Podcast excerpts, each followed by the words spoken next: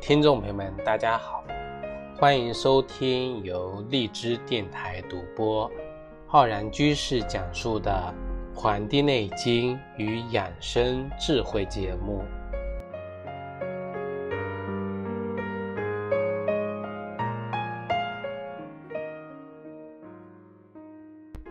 播出今天的这期节目啊，刚好是我们的端午节。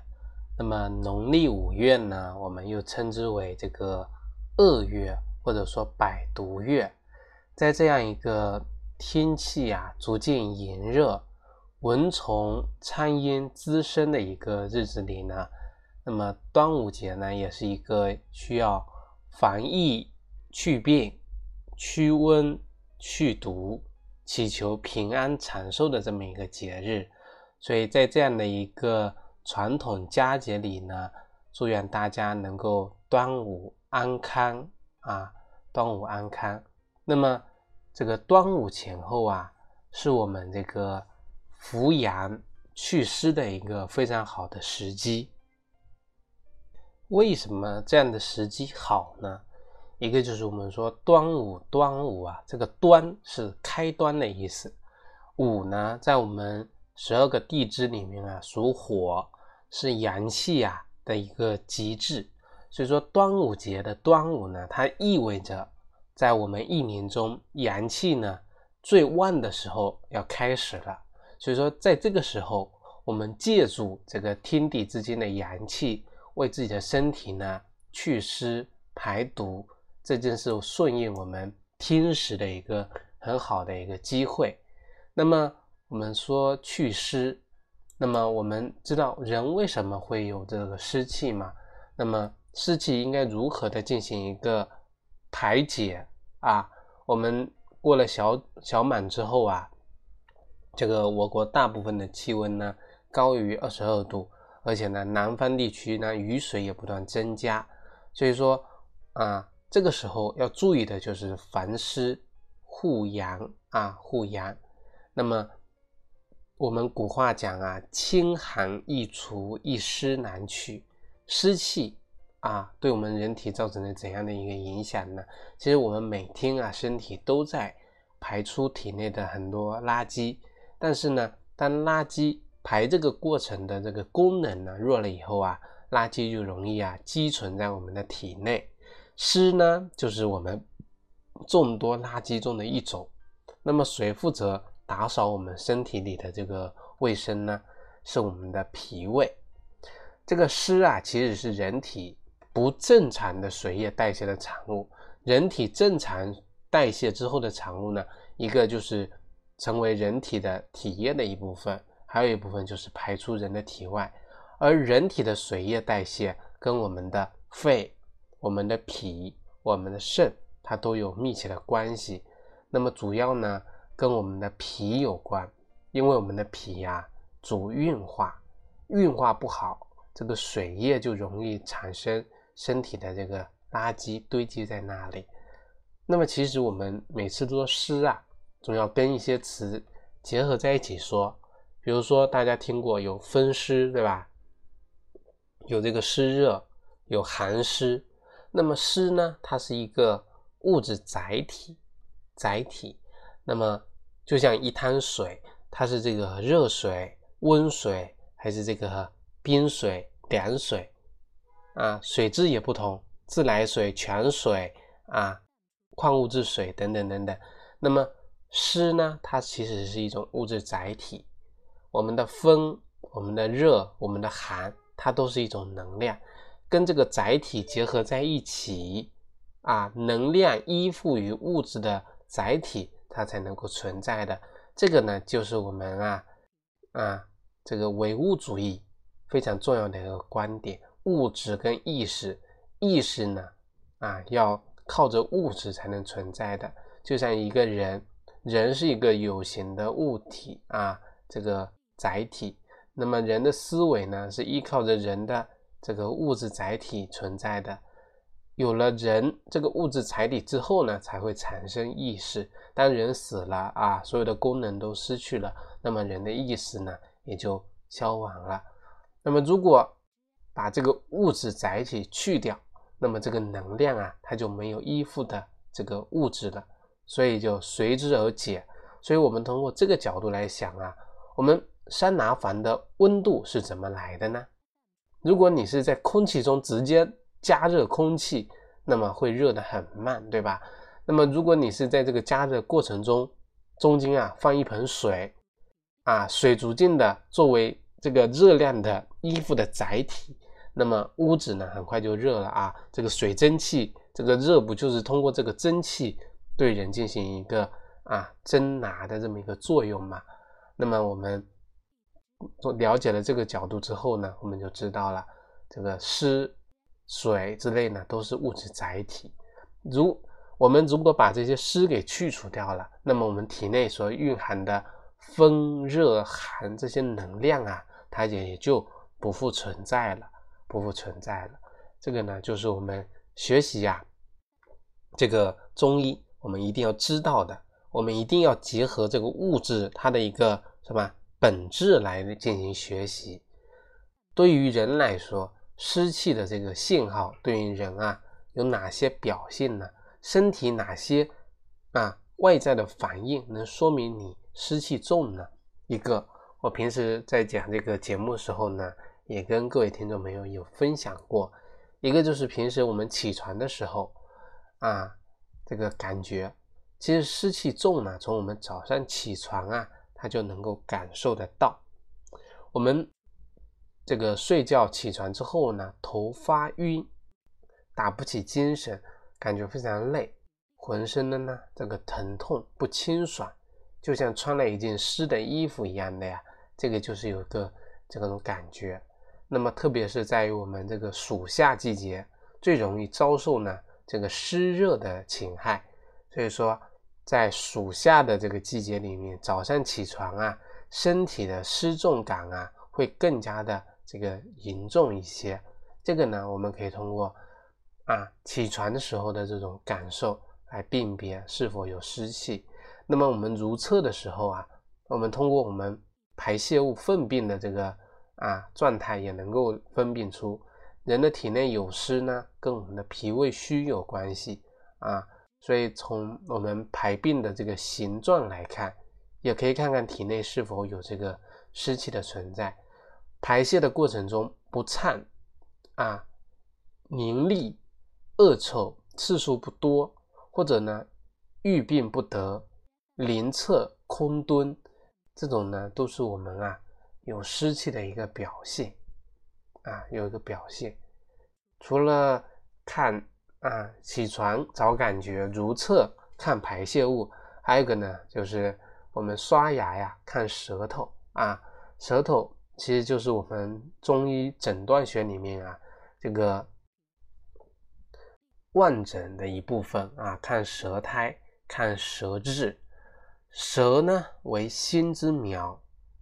又是我们脾的外候，所以说我们从通过观察我们的舌质、舌苔，可以非常敏感的反映出我们啊身体的一个状况。我们每天刷牙的时候呢，不妨啊伸出几秒钟，看看我们的舌头，对着镜子啊照一照。那么湿热交蒸，则舌环。这个呢是作为我们判断身体是否有湿热袭身的一个重要标志。当然，这个热呢是虚热，因为啊我们这个津液水平偏低啊，津液水平偏低，所以表现的是一种虚热。舌大有这个齿痕，是一个非常典型的身体有湿气的一个表现。它其实反映的是我们人体的脾虚。脾虚，所以说我们这个望诊里面啊，舌诊其实是可以观察出我们很多脏腑之间的这个问题跟人的体质方面的这个问题的啊。多学习一方面这个诊断学呢，对我们啊，对我们身体的一个诊断疾病的一个诊断，都是有一个非常好的帮助。如果大家想学习更多诊断学的知识呢，我在网易云课堂。开播了中医基础理论系列课程中中医诊断学的课程，现在呢还在临载过程中，大家呢可以啊，请去学习。那么这是观察我们的舌苔啊，舌质，还有一个就是喝气。我们平时啊喝一口气，那么来闻一闻我们的口气，这个是我们诊断学里面什么呀？这是这个我们的闻诊，对吧？那么闻这个气味，那么很多人啊有口气的困扰，口气的根本原因呢，其实还是我们的这个胃气不降，脾胃虚，容易产生湿气，再加上身体的一些虚热，就很容易导致啊口气的出现。所以，我们平时啊可以试一试自己呼出口气，然后在我们自己的手背上啊闻一下气味。一般呢，这种人啊平时容易什么出汗。脚气呢频发，而且容易出现心烦的这么一个症状，这个是我们的一种诊断方法啊。还有就是我们望诊看什么？看我们的眼睛，眼睛啊是心灵的窗户。那么眼睛主要看我们的眼皮，眼皮水肿、眼袋大，说明人的湿气比较重，脾呢比较虚。另外呀，脾虚的人津液水平偏低，眼睛呢也容易发黄啊，这个隐晦呢也比较多。这个是我们望诊的一个啊，还有就是我们可以平时观察我们的皮肤，皮肤呢是我们人体的第一道屏障，也是人体最大的一个外镜啊，最大的一个镜子啊。从皮肤上，我们其实可以窥探出很多。内脏的脏腑的病变的信息，都可以通过这个镜子啊来反映。那么我们重点的讲两个方面来进行一个湿气的一个判断，一个就是皮肤的色，一个呢是第二个呢是我们皮肤上是否有生出有这种痘疹、钉串的这种啊问题。如果我们的皮肤呢啊发黄，比如说这个橘黄色。那么这个呢，就是我们湿热熏蒸造成的啊。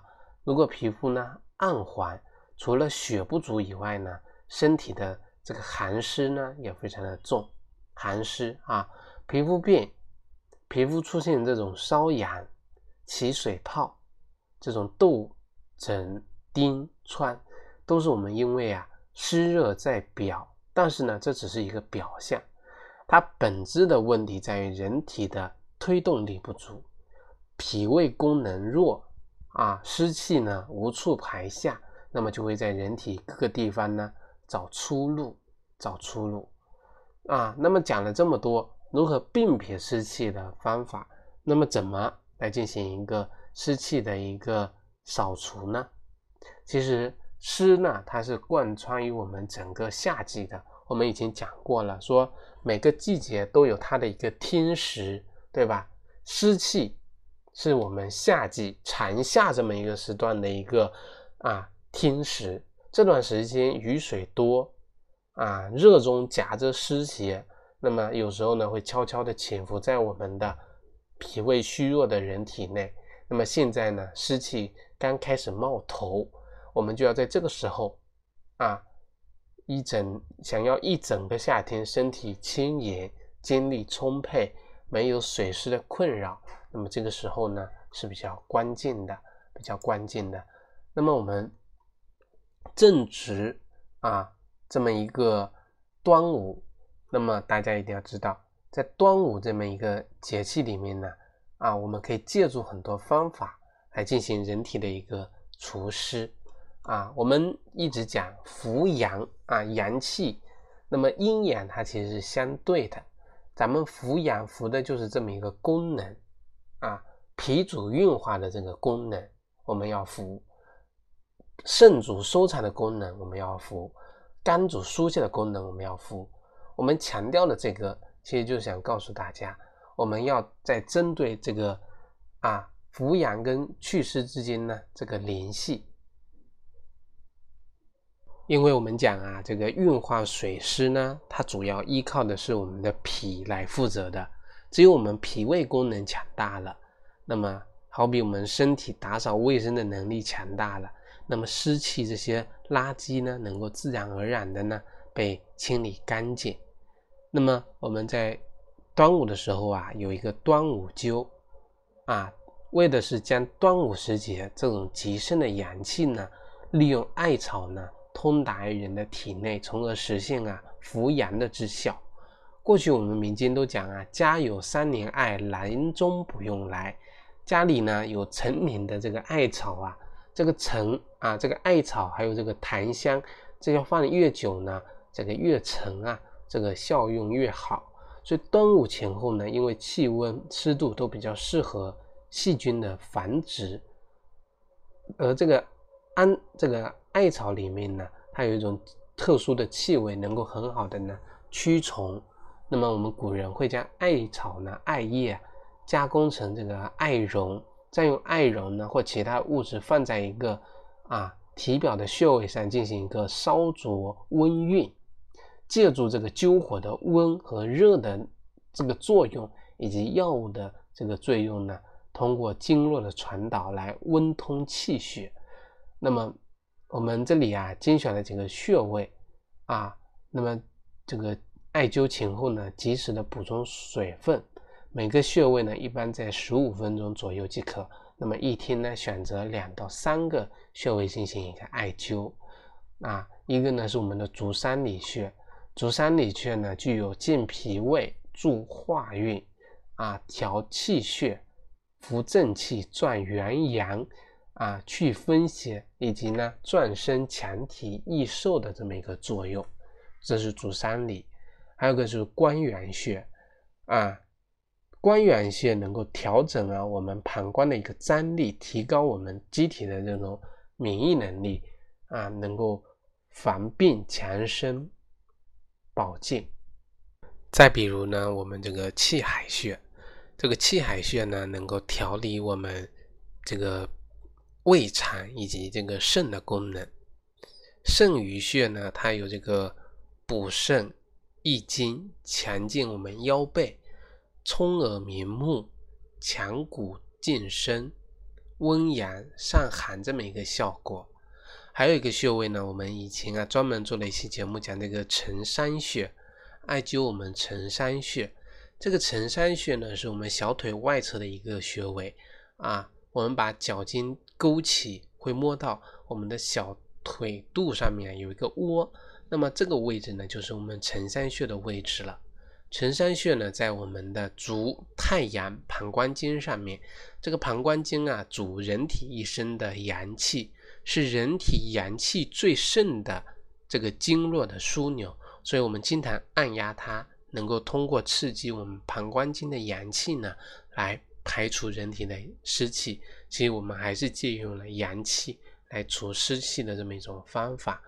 那么艾灸用的是这个艾草啊，那么艾草呢，其实除了用来灸啊，也可以用来煲汤啊。我们医书记载呢。这个艾草有祛湿散寒的作用。我们在南方的这个传统饮食食品里啊，艾草为原料做的这个食物呢非常常见。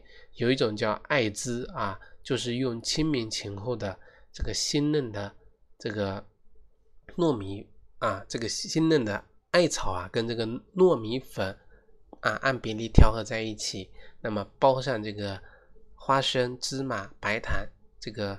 杏料，把它蒸熟来使用，啊，这种做成一种这种糍粑。那么广东一带呢，在这个冬季和春季采摘这个新嫩的艾草呢叶跟这个芽作为蔬菜的这个使用，常见的把它做成这个艾叶茶、艾叶汤、艾叶粥啊等等这种食谱。所以说用。平时啊，我们煲汤的时候呢，加些艾叶进去呢，也是一个帮忙除湿的一个非常好的一个选择啊，非常好的一个选择。那么，而且呢，我们在端午时候呢，这个大家有这个做香囊的这个习惯，带个香囊不怕五虫害，那么它就有一个呀去除啊岁晦之气的这么一个习惯，那么习俗。所以说，我们可以在。制作香囊的时候呢，用到我们中药里面的白术、藿香、吴茱萸、艾叶、肉桂，那么每每味呢二两，再加一克的丁香，把它这几味中药呢，把它给磨匀了，然后放入这个布袋中缝合好，可以佩戴在我们的胸前、腰际或者呢肚脐处，也可以把香囊啊直接挂在门口、室内或者车内。那么这几味中药呢，我们认为啊，它有这个祛风啊、散寒。健脾祛湿、理气止痛，啊，通九窍的这么一个作用，从而达到呢防病的作用。那么大家想学习的呢，可以把这些药物啊搭配起来进行一个制作。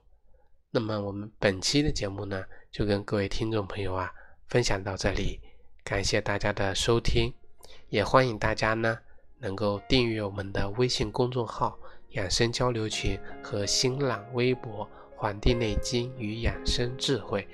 另外呢，我在网易云课堂也开播了中医基础理论系的课程，也欢迎大家呢，请去学习。